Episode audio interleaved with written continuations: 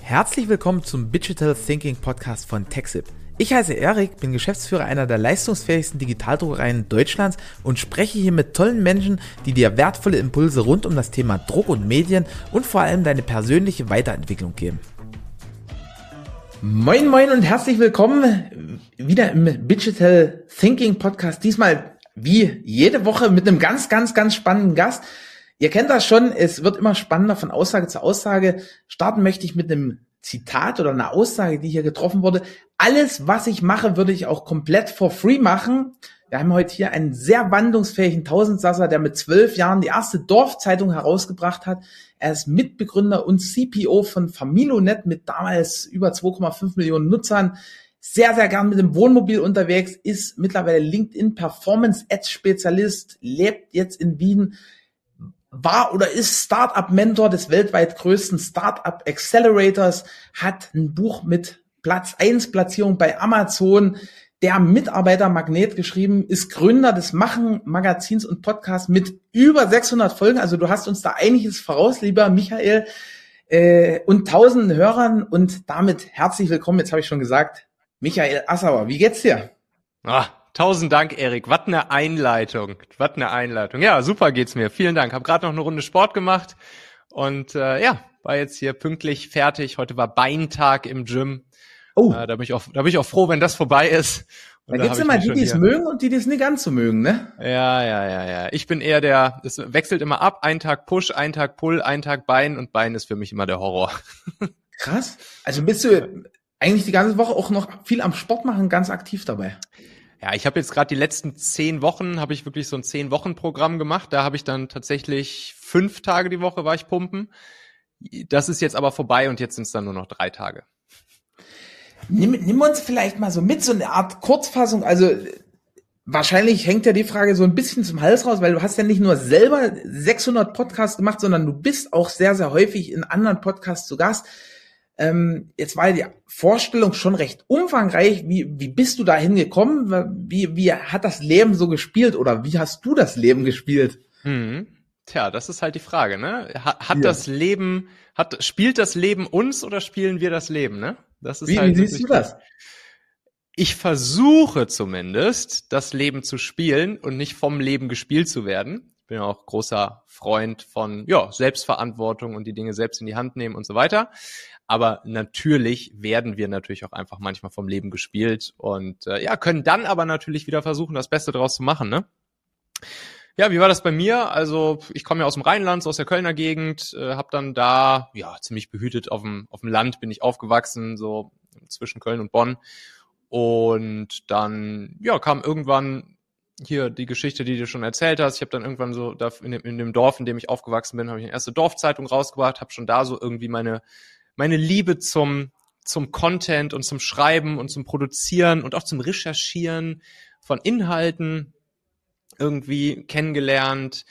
Dann später bin ich nach Hamburg gegangen, habe dann da studiert und dort dann ja auch 2011, 2012 rum mein eigenes erstes Baby gegründet. Das war Familonet damals. Ne? Das war so im Mobile Locating Bereich, haben wir eine App gebaut. Später haben wir auch Apps gebaut für andere Unternehmen. Da haben wir dann ja, wirklich so ein, so ein Tech-Startup aufgebaut, wie es eigentlich mehr oder weniger im Buche steht. Ne, schön hier Venture-Kapital finanziert und so weiter. Haben natürlich die ersten Jahre damit kein Geld verdient, sondern eher nur Geld verbrannt.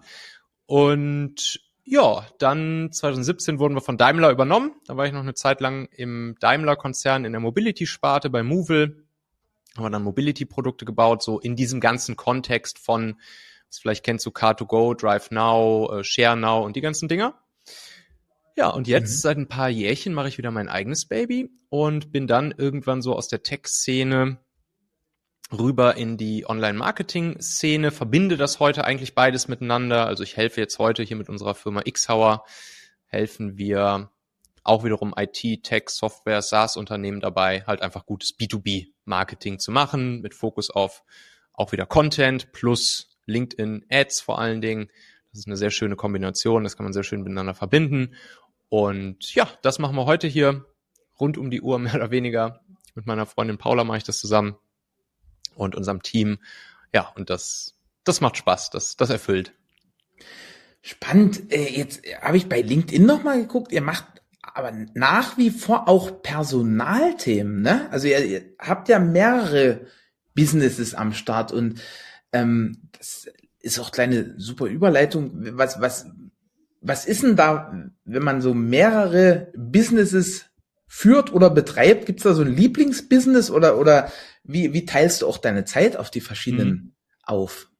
Ja, gute Frage, ne? Also ich glaube nicht, dass das, wenn man nicht gerade Elon Musk heißt, gut funktioniert, irgendwie acht Businesses gleichzeitig zu führen, weil ja dieses alte Thema Fokus und und die Energie sozusagen an einer Stelle bündeln, um sozusagen einen ja, wie so ein, wie so ein Lupenglas, welches irgendwie die Sonnenstrahlen auf einen Punkt bündelt, um dann da das Feuer zu entzünden. Ich glaube, das ist auch im richtigen Leben und im Businessleben sehr, sehr, sehr wertvoll, sich sozusagen immer wieder an diesen Fokus zu erinnern. Und deshalb ist es jetzt auch bei Talentmagnet, das ist das, was du ansprichst, das, das ist unsere Performance Recruiting Plattform. Da ist es so, dass ich da nicht mehr operativ mit dabei bin. Ich, ich habe das Ding zusammen mit, mit Nikolas 2019, 20 rum gegründet. Dann haben wir das so ein, zwei Jahre zusammen aufgebaut. Und jetzt macht Nikolas das sozusagen operativ mit seinem Team in, in Hamburg. Ähm, ja, und, und, und führt das da weiter. Und ich fokussiere mich jetzt hier mit meinem Team voll auf das Thema Performance Content. Ne? Also Performance Recruiting und Talentmagnet gehört zwar weiter zu unserer Firma, äh, aber operativ wird das eben in Hamburg von Nikolas gemacht und Performance Content, also dann eben ja die Kundengewinnung, das ist das, wo ich jetzt hier auch gerade äh, vollen Fokus drauf lege. Und nebenbei könnte man fast sagen, läuft noch mein ganzes Machen Content Universum, also das ist dann so der Machen Podcast, das ist irgendwie das Machen Magazin, sind ein paar Trainings und so weiter, aber das ist wiederum ziemlich stark verwoben eigentlich mit dem ja, mit, mit dem Performance-Content, was wir, was wir bei Xhauer machen. Also das ist gar nicht so weit voneinander entfernt, ne? weil da geht's halt dann natürlich darum, Content zu machen und das passt dann sehr schön zueinander, während eben ja Performance Recruiting dann schon nochmal ein eigener, eigener Schnack ist, wie man in Hamburg sagen würde und deshalb wird's auch in Hamburg gemacht. Wie, wie sind da so die Schnittmengen? Weil, wenn du das so erzählst, gibt's da ja viele Überschneidungen von den, von den einzelnen Themengebieten, beziehungsweise ähm, gerade wenn, wenn also früher Mitarbeiter Performance Recruiting sozusagen, ja. jetzt Performance Ads, das und Mitarbeiter und und ein Kunde sind ja eigentlich, wenn man so will, beides erfolgreiche ja. Transaktionen, ne? Ist so, ist ist im Prinzip ja ganz grundsätzlich erstmal das gleiche, weil was ist ein Unternehmen? Ein Unternehmen ist im Prinzip nichts anderes als eine Organisation, die auf der einen Seite Leistungen einkauft und zwar die Leistungen von Mitarbeitern. Mhm. Kaufen wir ein und dann gibt es ein Arbitragegeschäft und dann können wir sozusagen an Kunden das, was die Leistungen, die wir von unseren Mitarbeitern einkaufen, ja, was das Resultat daraus ist, was, was sozusagen im Unternehmen dann dadurch produziert wird, können wir an unsere Kunden teurer verkaufen. Das ist ja im Prinzip, im Prinzip ist ein Unternehmen ein Marktplatz. Leistung wird eingekauft, Leistung wird verarbeitet, Leistung wird teurer weiterverkauft. So, Punkt. Das ist ein Unternehmen. So, und deshalb, wie es eben auf einem Marktplatz der Fall ist, muss natürlich ein, ein Unternehmen auch einfach in, in beide Richtungen ja, Geschäfte betreiben und Leistungen ein- oder verkaufen.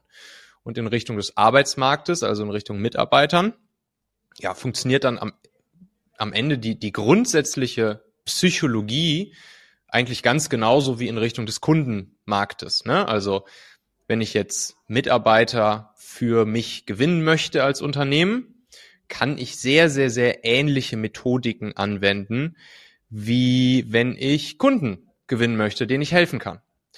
Und ja, im Detail kommt es dann natürlich nochmal auf ganz kleine oder größere Unterschiede drauf an. Würde jetzt zum Beispiel so ein ne, Performance-Funnel würde man jetzt anders bauen, wenn es darum geht, Mitarbeiter zu finden, als wenn es darum geht, Kunden zu, äh, Kunden zu gewinnen. Aber im, im Grunde ist es sehr ähnlich. Ne? Erstmal überhaupt irgendwo den Traffic herkriegen, dann Vertrauen aufbauen und dann den Sack zumachen. so, und, und diese drei, diese drei Stufen, die gibt's natürlich genauso in Richtung Mitarbeitergewinnung als auch Kundengewinnung und deshalb sind Performance Recruiting und Performance Content zwar im Ergebnis unterschiedlich, das eine bringt dir Mitarbeiter, das andere Kunden, aber in der grundlegenden Methodik und Psychologie dahinter schon sehr, sehr, sehr ähnlich, ja.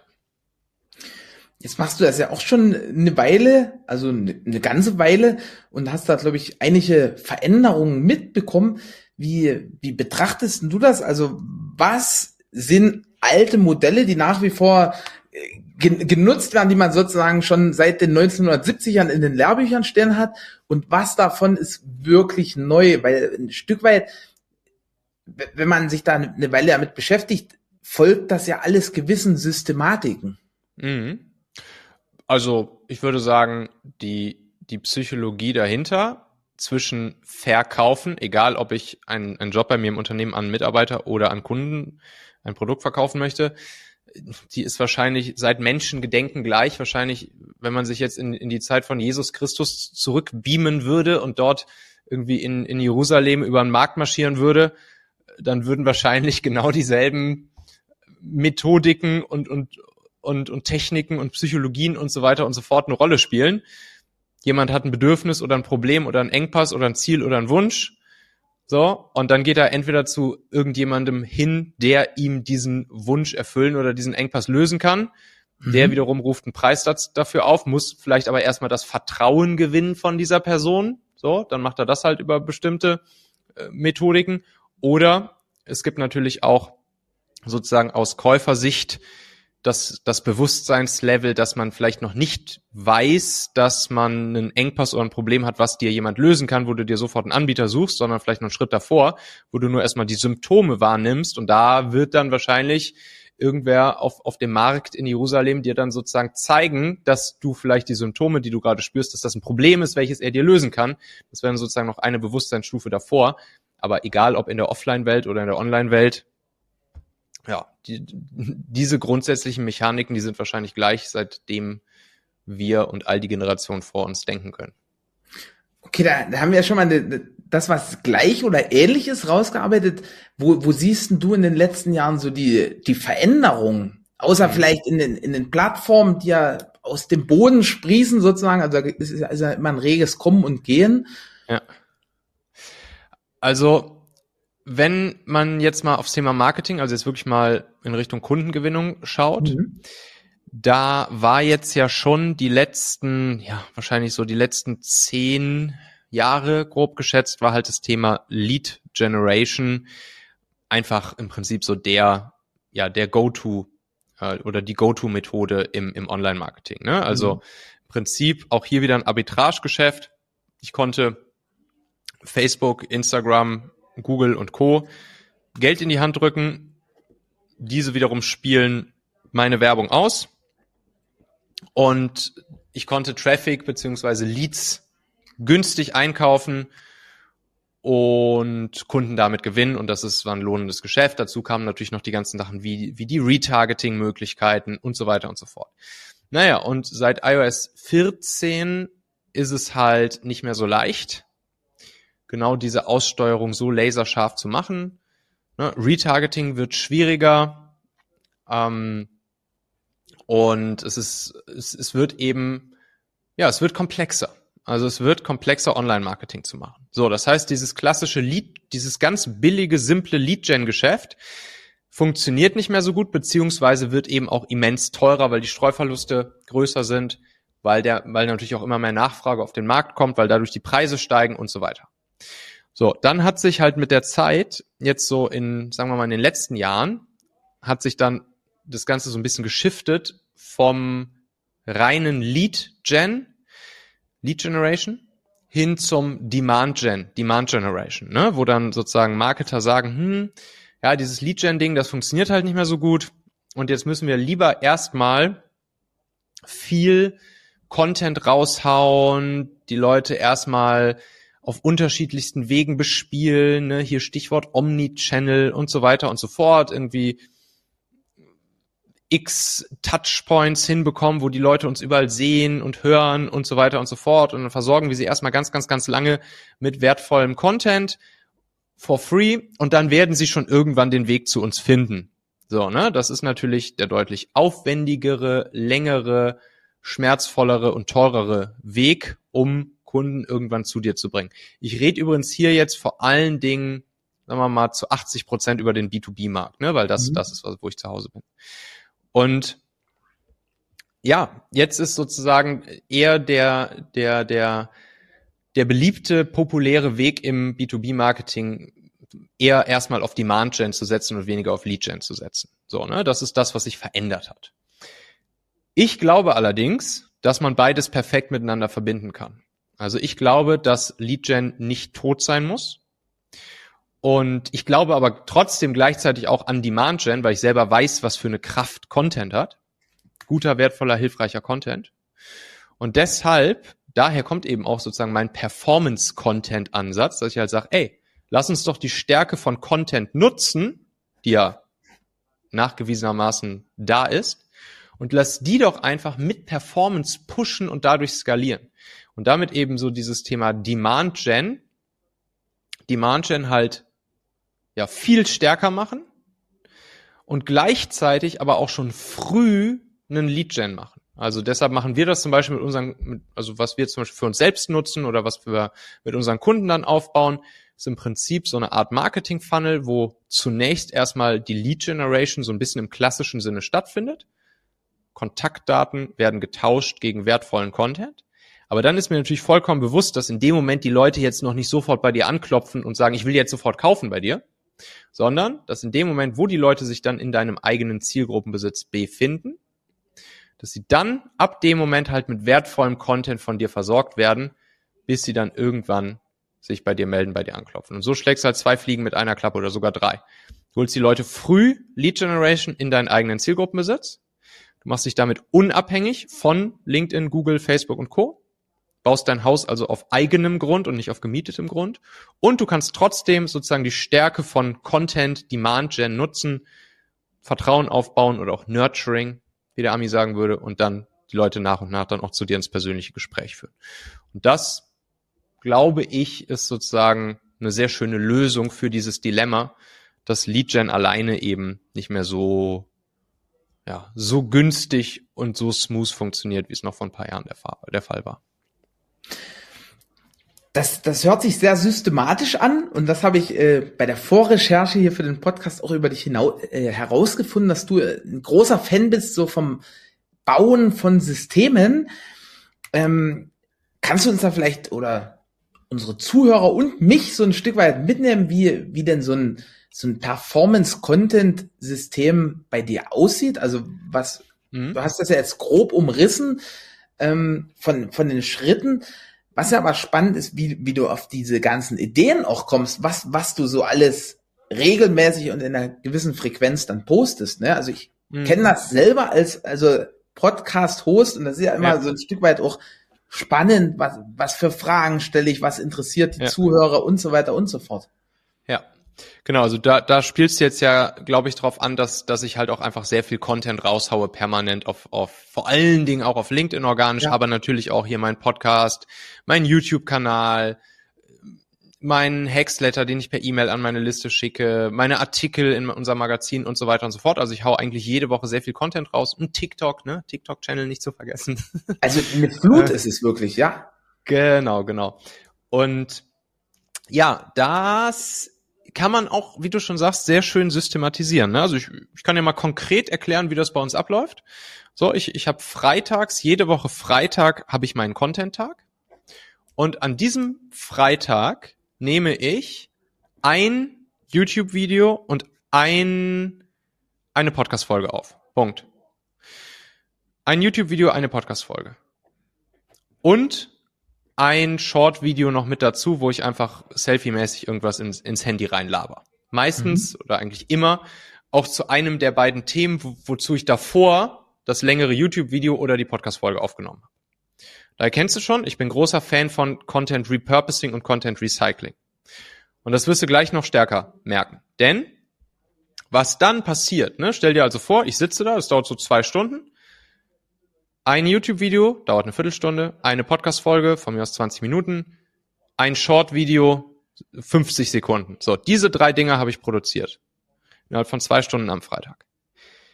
In der Woche danach jetzt exemplarisch, in der Realität sind es drei Wochen später, aber einfach exemplarisch, in der Woche danach, geht dann dieses YouTube-Video in der Langversion als YouTube-Video raus.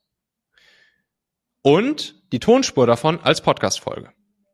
Das heißt, wir haben schon mal dann nächste Woche ein YouTube-Video, eine Podcast-Folge draus. Mhm. Die Podcast-Folge geht auch als Podcast-Folge natürlich raus. Plus dadurch, dass ich noch eine Kamera daneben gestellt habe, so wie ich es jetzt hier bei uns auch gerade mache, kann man aus beidem, nämlich aus dem YouTube-Video und der Podcast-Folge, wo ja eine Kamera daneben stand, kann man auch noch Short-Videos wieder schnibbeln. Na, da kommt dann meine Kollegin Steffi ins Spiel, guckt sich dann das an und sagt, ah, guck mal hier, aus diesem Stückchen oder wenn man dieses Stückchen und dieses Stückchen aus der Podcast-Folge zusammensetzt, kann man daraus wieder ein schönes kleines 50, 60 Sekunden Short-Video machen. Und dann habe ich auch noch ein Short-Video aufgenommen. Das heißt, in der Woche danach erscheinen dann auch noch Short-Videos, drei Stück. Und zwar auf LinkedIn werden die dann rausgehauen, auf TikTok werden die rausgehauen und auf YouTube Shorts werden die rausgehauen. Das heißt, du siehst, wir haben jetzt schon eine Podcast-Folge, ein langes YouTube-Video, drei Short-Videos auf drei verschiedenen Plattformen. So, dann machen wir auch noch Artikel. SEO-Artikel in unserem Blog bei Machen FM, kommt da mal reinschauen, auch immer sehr ja, tiefgehende Fachartikel. Die wiederum werden auch geschrieben aus dem Content, zum Beispiel des YouTube-Videos. Bisschen angereichert, bisschen SEO-optimiert, noch ein paar Infos dazu. Fertig. Schon haben wir nächste Woche auch einen Artikel veröffentlicht. Daraus wiederum, aus dem Video-Content plus dem Artikel und so weiter, kann ich dann auch einen Hexletter schreiben. Jede Woche kommen eigentlich zwei Hexletter mittlerweile raus. Einer dienstags rund um das Thema des YouTube-Videos und einer donnerstags rund um das Thema des Podcasts. Zack, auch hier wieder Content Repurposing, Content Recycling, zwei E-Mails dazu. Ja, was haben wir noch? Dann gibt's noch einen Textpost. Mittwochs kommt er noch auf LinkedIn raus, ein Textpost. Gleiches Prinzip. Auch hier wieder den Content genommen, der schon im Video und im Artikel und in den Short-Videos verarbeitet wurde. Daraus einen schönen Textpost gemacht, schön LinkedIn äh, optimiert. Zack, das Ding als Textpost, vielleicht noch ein Bild mit dazu rausgehauen auf LinkedIn.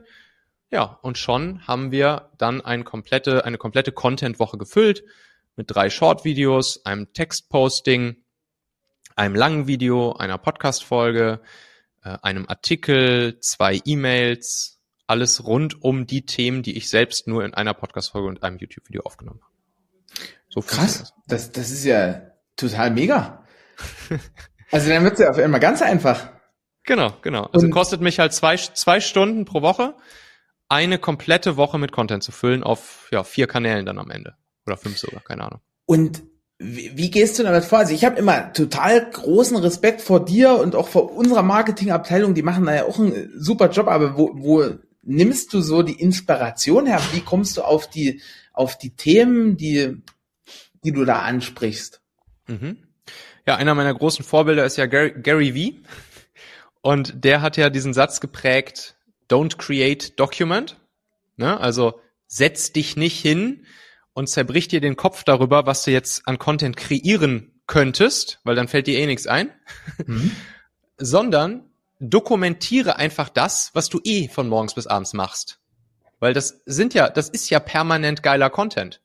Also, wenn du jetzt mit deinen Mitarbeitern irgendwie sprichst und denen irgendwas erklärst, oder wenn du vielleicht gerade von einem Kundentermin kommst und da irgendwelche Gedanken im Kopf hast, fachlicher Art, oder wenn du nen, nen, vielleicht ein Sales-Gespräch hattest und da irgendwas Spannendes erklärt hast. Oder wenn du, wenn, wenn dir zwischendurch irgendwelche Fragen kommen, die du dann anfängst zu recherchieren und dann eine Antwort gefunden hast. Oder einfach nur, wenn du, wenn du, wenn du eine E-Mail geschrieben hast, wo du irgendwas Spannendes mal für einen Kunden oder für einen Partner oder für einen Mitarbeiter oder sonst irgendwen, oder wenn du eine Slack-Message geschrieben hast. Es, du machst ja von morgens bis abends machst du ohnehin Content. Don't create, document, schnapp dir einfach diese Sachen und mach daraus wiederum, nimm genau das und, und mach daraus Content. Also ich mache das super häufig, dass ich, wenn ich zum Beispiel an, an Kunden oder so eine E-Mail geschrieben habe, wo ich, wo ich dann ja wertvollen Content reingeschrieben habe, dann mache ich wirklich Copy-Paste, paste mir das in mein, in mein Content-Dokument ähm, rein und dann weiß ich wieder, ah, genau hier raus kann ich nächste Woche dann eine Folge machen. Oder, oder zum Beispiel auch LinkedIn-Kommentare, auch so ein Ding. Ja, ich mache dann ja relativ viele LinkedIn-Posts, dann kommen manchmal so Kommentare, wo, wo Leute irgendwie Rückfragen stellen und dann beantworte ich denen im LinkedIn-Kommentar wieder die Rückfrage. Und zack, mache ich Copy-Paste, kopiere das bei mir in mein Content-Sheet rein, weil ich weiß, hey, das war jetzt eine relevante Frage und ich habe darauf eine, glaube ich, ganz gute Antwort gegeben, inhaltlicher Art. Zack, rauskopiert, Podcast-Folge drüber machen. Das ist ja ein Perpetuum mobile, ne? Ja, genau, das ist ja das Ding an der Sache, genau. Ja, don't create document. Einer der größten Shifts, die man so in diesem ganzen Content-Marketing-Thema im Kopf haben kann, ja. Geiles Ding von Gary Vee. Du, du hast noch eine Aussage geprägt, wissen, ob die von dir ist. Ich habe das ge gelesen, dass Content immer egoistisch konsumiert wird, also dass jeder immer nach dem Mehrwert für sich selber sucht.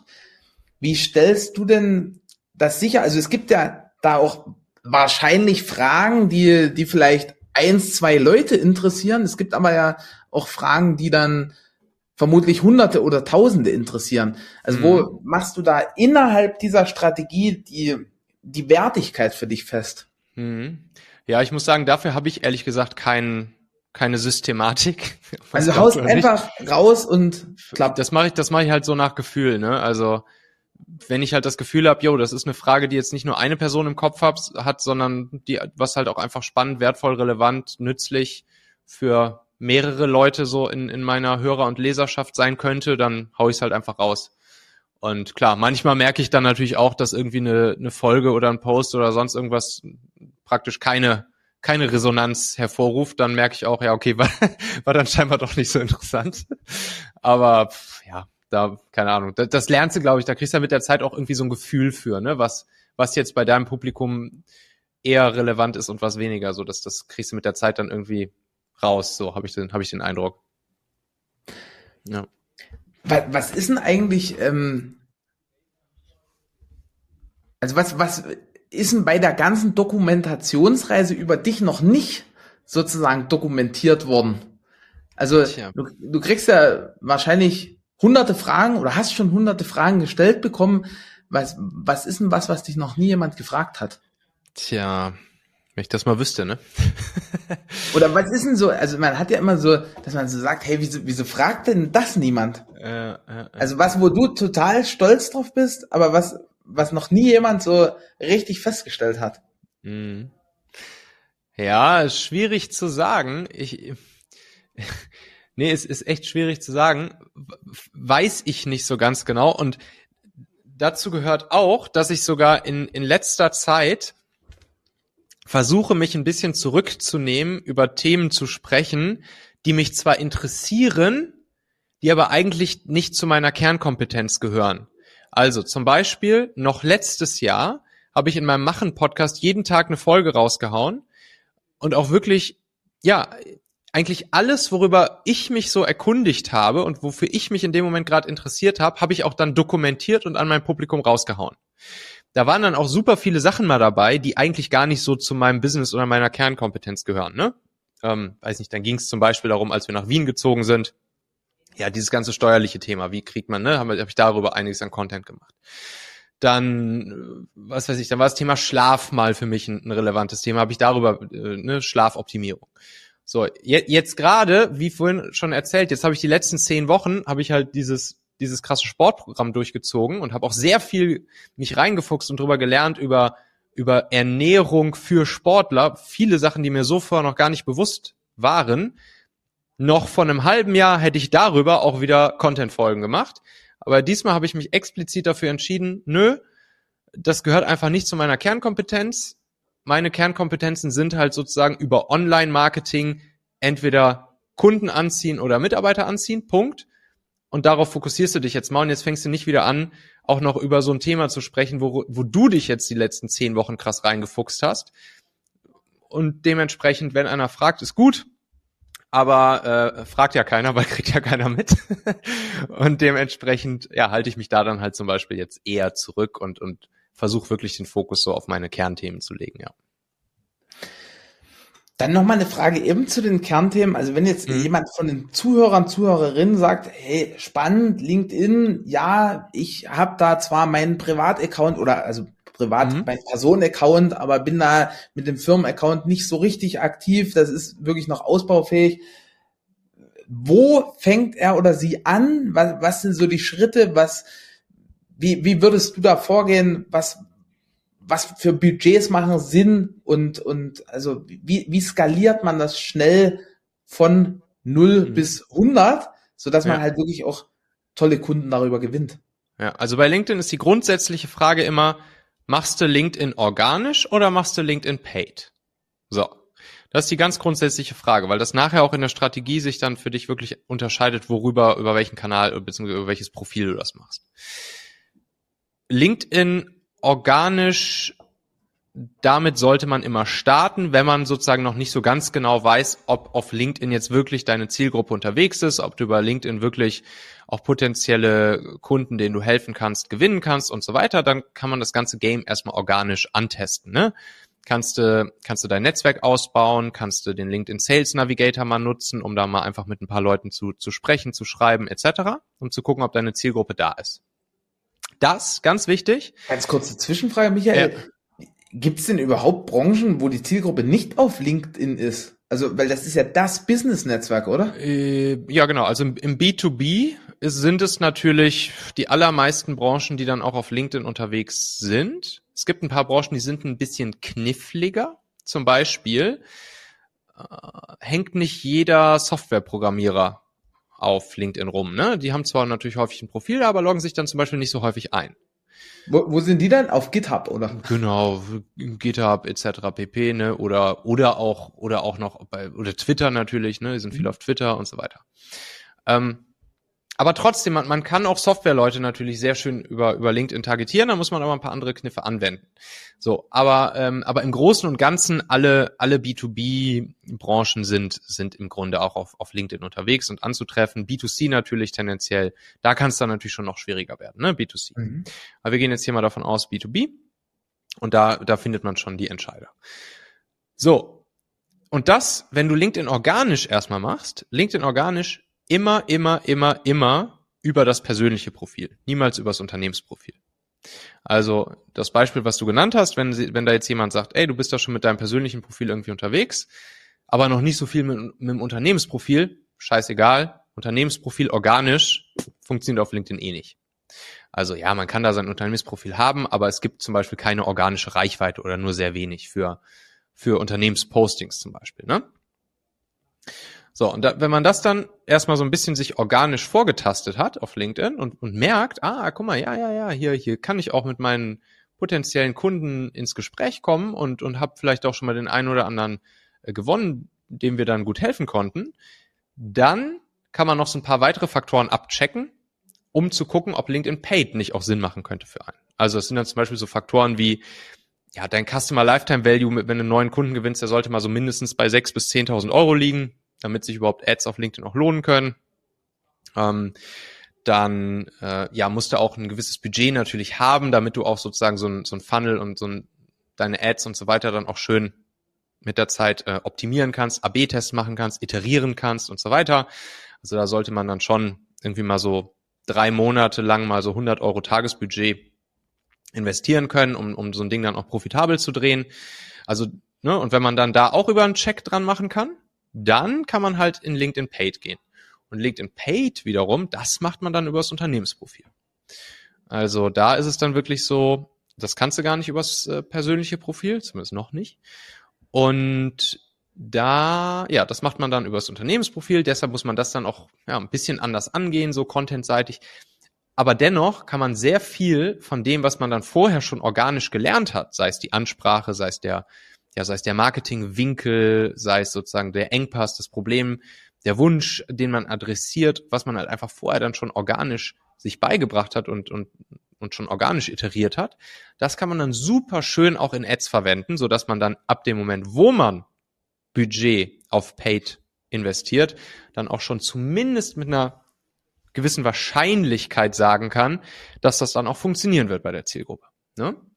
Das heißt, würde eigentlich immer empfehlen, erstmal LinkedIn organisch starten mit dem persönlichen Profil und dann, wenn man merkt, jo, LinkedIn ist meine Plattform, da ist meine Zielgruppe und ich habe jetzt auch eine Ahnung, wie ich die Leute anspreche, dann zu LinkedIn Paid mit dem Unternehmensprofil switchen, beziehungsweise man kann dann auch beides schön verbinden. Ne? Also man muss nicht nur das eine oder das andere, sondern dann kann man, gibt's auch richtig schöne Strategien, wie man dann LinkedIn organisch mit LinkedIn Paid schön kombinieren kann.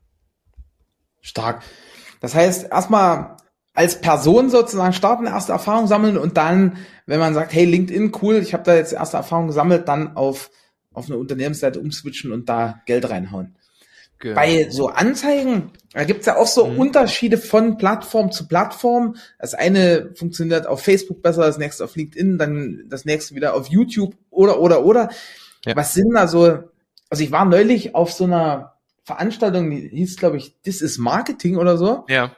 Und äh, ne? genau.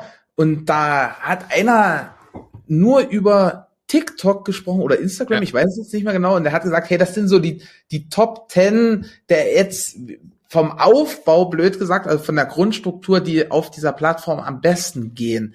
Wie ist denn das bei LinkedIn? Da könnte ich mir so vorstellen, da es ja ein Business-Netzwerk ist, so How to oder, oder hey, das, das ist so eine Case Study oder was auch immer. Wie, wie, wie sind da deine Erfahrungswerte? Mhm.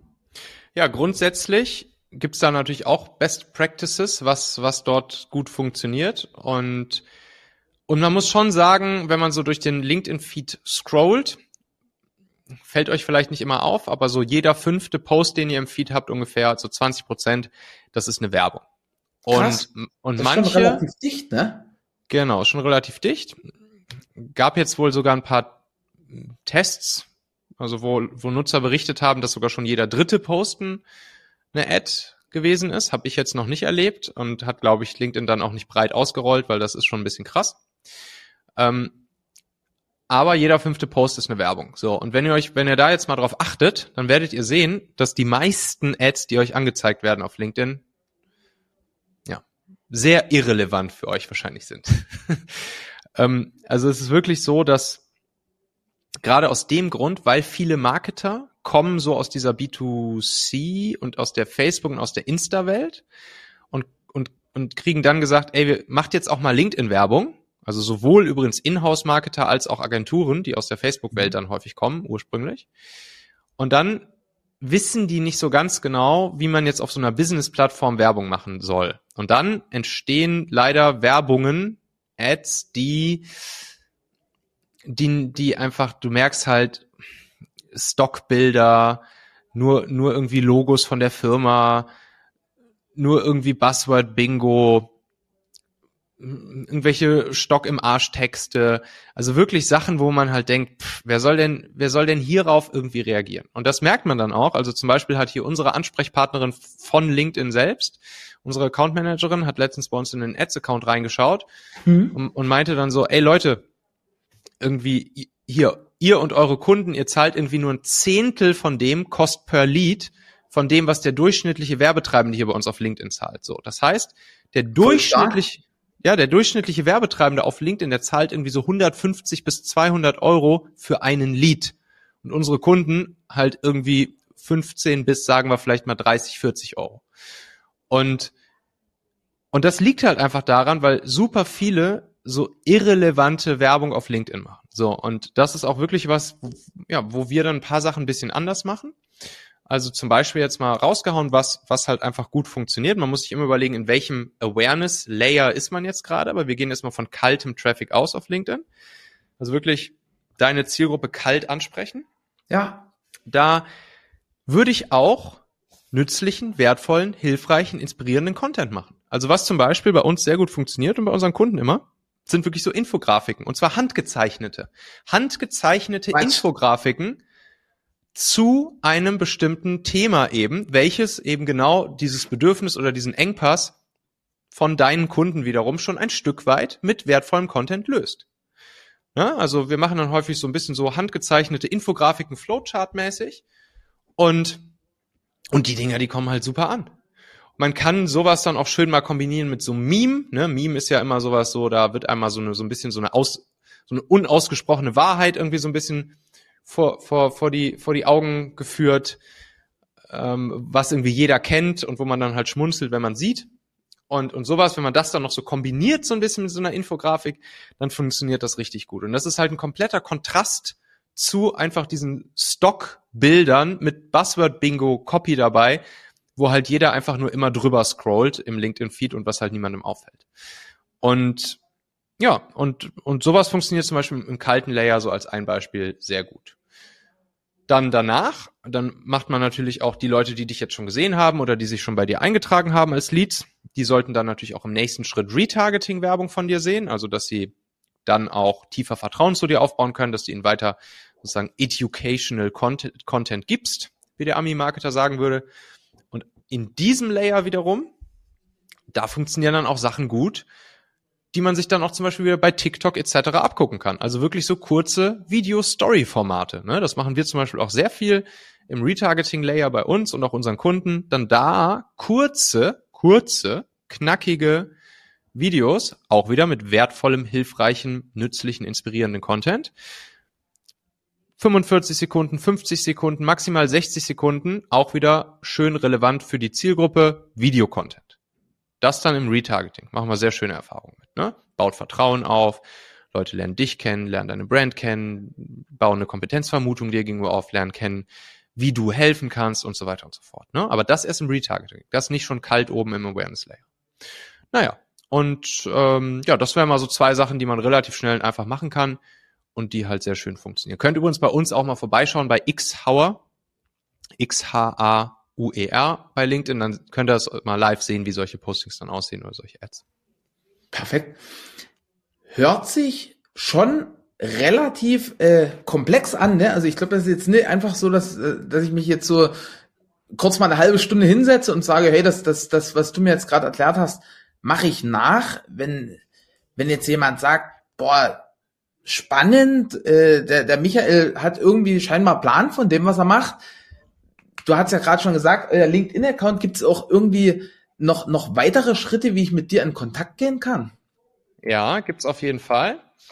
Also erstens, natürlich gerne mich einfach auf LinkedIn anquatschen, ne? Michael Asshauer, verlinkst ja vielleicht auch drunter. Und dann, also man kann das schon auch selbst machen, hier mit, mit den LinkedIn Ads Geschichten, wie ich es gerade, wie ich es gerade erklärt habe. Und da würde ich empfehlen, da geht ihr mal auf machen.fm, ne, machen das ist ja unser Magazin, machen.fm slash Leitfaden. Machen.fm slash Leitfaden. Und da habe ich nämlich so ein LinkedIn Ads Leitfaden als kleines Freebie mal erstellt. Ne? Also könnt ihr euch dann davor free runterladen. Und das, da sind dann wirklich im Prinzip alle ja, Tipps und Tricks mal so zusammengefasst, die man direkt mal nutzen kann, wenn man selbst erstmal mit LinkedIn Ads starten will.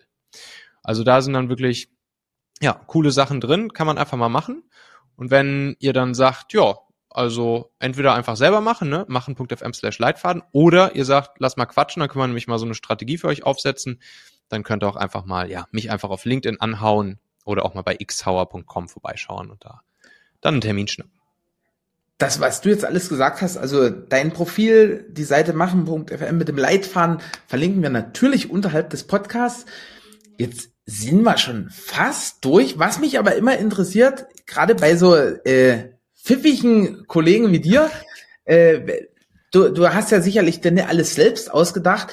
Und mich würden mal so deine Top drei Bücher in drei verschiedenen äh, Bereichen, also insgesamt drei Bücher, also sozusagen dein Top-Buch mhm. in den einzelnen Bereichen Marketing, Mitarbeitergewinnung und Self-Development interessieren. Ah, okay. Hammer.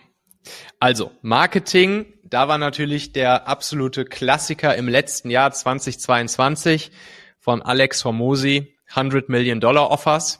Also, das ist auf jeden Fall natürlich. Spannend, dass du das ansprichst. da, da liegt es, genau, sehr schön. Also, das war natürlich letztes Jahr der Knaller in der Marketingwelt. Dann haben wir, was war, was war noch die, was waren die zweiten Kategorien noch? Oder die Mitarbeitergewinnung und Self-Development, also so persönliche ah, ja. Entwicklung. Ey, ich muss dir ganz ehrlich sagen, klingt zwar richtig scheiße, dass ich bei Mitarbeitergewinnung, dass mir da kein anderes Buch einfällt als meine eigene. Aber es ist einfach so. Ich habe ehrlich gesagt noch nie ein anderes Buch über Mitarbeitergewinnung gelesen, äh, außer halt meins, was ich geschrieben habe. Ist echt kein, es also ist der Mitarbeitermagnet. Der Mitarbeitermagnet, ich, wie gesagt, das ist also ich, ich kenne ansonsten kein anderes Buch unter Mitarbeitergewinnung. Ist Aber das Witz. ist doch, das ist doch, Wäre ja auch blöd, wenn, wenn, wenn du jetzt so was anderes sagen würdest. Nein, wäre nicht blöd. Ich würde gern jetzt ein anderes sagen, aber ich, ich kenne halt, ich kenne einfach echt keins. Das ist kein Witz. ähm, das heißt natürlich nicht, dass es nicht andere noch viel bessere Und gibt. du hast da auch äh, clevere Tricks drauf. Also ich beschäftige mich auch viel mit dem Thema. Das, Ja. das Buch habe ich leider jetzt noch nicht komplett gelesen. Ich weiß nicht, ob das da noch drin steht, aber du hast zum Beispiel so äh, mal gesagt, du, du gibst so Mitarbeitern, die sich vom Unternehmen trennen, aufgrund Mhm. von was auch immer für Gründen, dann gibst du schon einen neuen Arbeitsvertrag mit. Steht das da mit Genau. drin? Ja, ja, genau. Das ist ein, äh, das ist also das Konzept des Buches Der Mitarbeitermagnet. Das ist ja 302 Hacks, beziehungsweise jetzt in der neuen Auflage sind es, glaube ich, 397 Hacks rund Krass. ums Thema Mitarbeiter finden, führen, binden. Und deshalb stehen da eben 397 Hacks drin. Das ist alles so kleine, ja, kleine, schnell umsetzbare Tipps und Tricks. Und einer von diesen 397 ist der, den du gerade äh, zitiert hast. Das ist dann, wenn, wenn jetzt eine, ein guter Mitarbeiter kündigt bei dir, wo du denkst, ach scheiße, dass der geht. Ne, es gibt irgendwie so eine, so eine Studie, die sagt, dass irgendwie, ich weiß gar nicht, 60, 70 Prozent irgendwie der Leute, die gekündigt haben und einen neuen Job anfangen, dass die nachher irgendwie ein paar Monate später unzufrieden mit dieser Entscheidung sind. Und das ist natürlich eine Chance für dich, dass die Leute wieder zurückkommen könnten. Und deshalb gibt's dann so diesen, diesen symbolischen Arbeitsvertrag, den du den Leuten schon mitgibst. Das heißt, in dem Moment, wo eine gute Person kündigt und abhaut, sagst du ihr, ey, ist traurig, dass du gehst, aber du weißt ja, bei uns ist immer ein Platz frei hier für dich und du kannst jederzeit bei uns wieder anklopfen und zurückkommen. Und übrigens hier symbolisch gebe ich dir schon mal äh, den neuen Arbeitsvertrag dann für später wieder mit. Das ist natürlich eine schöne Geste, plus dass das Ding dann halt natürlich auch bei ihm da zu Hause die ganze Zeit rumliegt, auf dem Schreibtisch oder im Ordner, immer wieder gesehen wird und dann die Person natürlich auch ja noch stärker irgendwie mit dem Gedanken spielt, vielleicht irgendwann wieder zu dir zurückzukommen. Das ist einer von diesen ganzen Hacks, ja. Stark. Also die, die Idee fand ich, fand ich auf jeden Fall super. Ja. Wir werden das jetzt integrieren. Ja, also von, von solchen Dingern sind da echt viele in den in, in dem Buch drin. Also das, das kann ich, das, ja, das, das ist eine ganz cool. Die habe ich mir natürlich auch nicht alle, also habe ich mir die allerwenigsten davon habe ich mir ja selbst ausgedacht, sondern habe ich ja selbst irgendwo alle aufgeschnappt oder gelernt und dann halt ausprobiert. Und da habe ich sie halt nur gesammelt, ne? Ja, und dann haben wir noch Self-Development, ne? Genau. Self-Development. Also, pff, ja, da könnte ich jetzt natürlich mit, mit, mit so Klassikern um die Ecke kommen, wie hier irgendwie Produktivität, Getting Things Done oder The One Thing oder sowas. Die sind, sind natürlich Und auch One alles, Thing ist auch stark, ne? ja, sind, sind alles von, sehr vernünftige Bücher.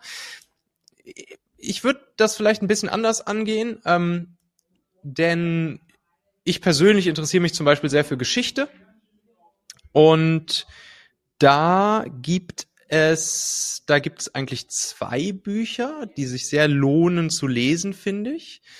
Auch wenn man, ja, weil, weil man aus diesen sehr viel übertragen kann auf die, auf die heutige Situation der Welt und, ähm, und, und, und daraus, glaube ich, auch, ja, einfach viel mitnehmen kann für sich selbst, ne, um auch sozusagen sich selbst in die richtige Richtung weiterzuentwickeln. Ähm, das eine ist von Peter Scholl-Latour, das ist ja auch schon tot. Ähm, das Ende des weißen Mannes heißt er, glaube ich. Äh, heißt das Buch, glaube ich, Ende des weißen Mannes. Da erklärt er, da erklärt er im Prinzip, ja, wie, wie sozusagen die Welt sich shiftet, eben weg vom weißen Mann in Richtung halt anderer Kulturen und so weiter und so fort. Und, und das ist, glaube ich, gerade für uns, die wir mit Business zu tun haben, ähm, super, super, super relevant. Und dann gibt es noch hier von Stefan Zweig die Welt von gestern. Das ist auch super spannend, weil da erklärt oder da beschreibt er so ein bisschen autobiografisch halt die Zeit rund um oder vorm Ersten Weltkrieg, so im, im alten Wien oder eigentlich im alten Europa. Das ist krass zu lesen, wie integriert Europa damals schon war. Äh, nur halt sozusagen die Monarchen haben sich gegenseitig noch die Köpfe eingeschlagen, aber so im, im normalen Bürgertum war Europa halt schon super, super, super, super integriert. Und ja, und das wurde dann halt, ne, dadurch, dass die Monarchen sich 1914 wieder die, die Köpfe eingeschlagen haben, wieder kaputt gemacht. Aber das ist halt auch sehr, sehr, sehr spannend zu sehen. Da kann man auch einiges auf heute und auf die heutige Situation so übertragen. Und ähm, ja, das sind für mich auch auf jeden Fall zwei Bücher, die, würde ich sagen, zum Self-Development bei mir mit beigetragen haben. Cool, vielen Dank. Wie, jetzt nochmal zu Wien. Wie, wie ist es denn überhaupt dazu gekommen, dass du von dem, dem schönen Deutschland den Rücken gekehrt hast und ins schöne Österreich gezogen bist?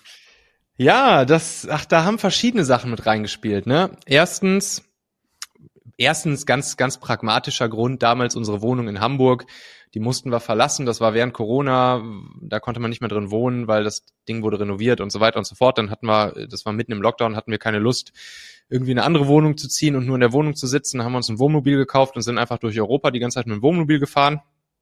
Unter anderem sind wir auch in, hier in, in Wien hängen geblieben und fanden es halt schön. Gleichzeitig, gleichzeitig, ähm, ja, bin ich auch nicht unbedingt komplett happy mit dem, was ich in Deutschland gerade so alles beobachte äh, politisch. Ich weiß, wir wollen hier nicht so viel über Politik reden. Bei dir wollen wir auch nicht machen. Aber ähm, in Österreich bin ich als Unternehmer ein Tick freier als in Deutschland. Cool. Und ähm, das, ja, mir ist halt Freiheit einfach ein sehr, sehr, sehr großes, großer Wert, ein großes Gut. Und ja, dementsprechend, ja, so, so gern ich halt in Deutschland bin und so gern ich Deutschland hab und so gern ich die Deutschen mag, aber das hat sozusagen auch nochmal einen Zusatz, Zusatzkick mitgegeben, zu sagen, hey, sorry, aber ich habe keine Lust, mich mhm. einsperren zu lassen. Und deshalb äh, bin ich dann einfach ein Land weitergezogen. Und ja, und dazu auch, ne, ich meine, Wien, super Stadt, ne, irgendwie so die Stadt mit der höchsten Lebensqualität in der Welt.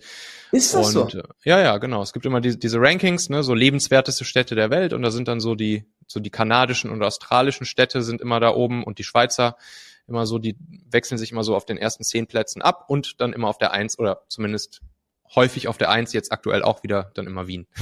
Ach, krass. Genau. Und äh, ja, dementsprechend hat sich das angeboten. Und ja, kann ich nur empfehlen. Kommt mal gerne vorbei, kommt mal auf ein Käffchen, wenn irgendwer hier ist. Sagt mal Bescheid. Stark. Also total mega sympathisches Interview.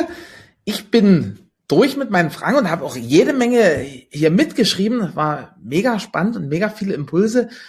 Und im Digital Thinking Podcast ist immer so, dass unser Gast, in dem Falle heute du, lieber Michael, sozusagen das letzte Wort hat und dann verabschieden wir uns. Ja, tausend Dank, Erik. Ich habe, glaube ich, nicht mehr so viel hinzuzufügen. Hat mir Spaß gemacht, hier mit dir zu quatschen. Und ja, wer Lust hat, kann natürlich auch einfach gerne mal in meinen Podcast reinhören, der Machen-Podcast. Einfach mal im Podcast-Player nach Machen suchen. Michael Assauer, das dunkle Cover mit dem orangenen Rand und dem Typ im blauen Hemd vorne drauf. und da gibt's dann, ja, sozusagen auch mehr von solchem Stuff, über den wir jetzt hier heute gesprochen haben. Tausend Dank, hat Spaß gemacht. Vielen Dank dir, Michael. Wir verlinken die ganzen Sachen noch in den Show Notes und damit wünsche ich allen eine wunderbare Woche und bis demnächst. Haut rein. Vielen Dank für deine Zeit. Ich hoffe, du konntest viele spannende Impulse für dich mitnehmen. Check gern nochmal die Shownotes, um Zugang zu allen wichtigen Links zu erhalten. Und dann freue ich mich, dich beim nächsten Podcast hier wieder zu treffen. Fühl dich gedruckt und wir hören uns.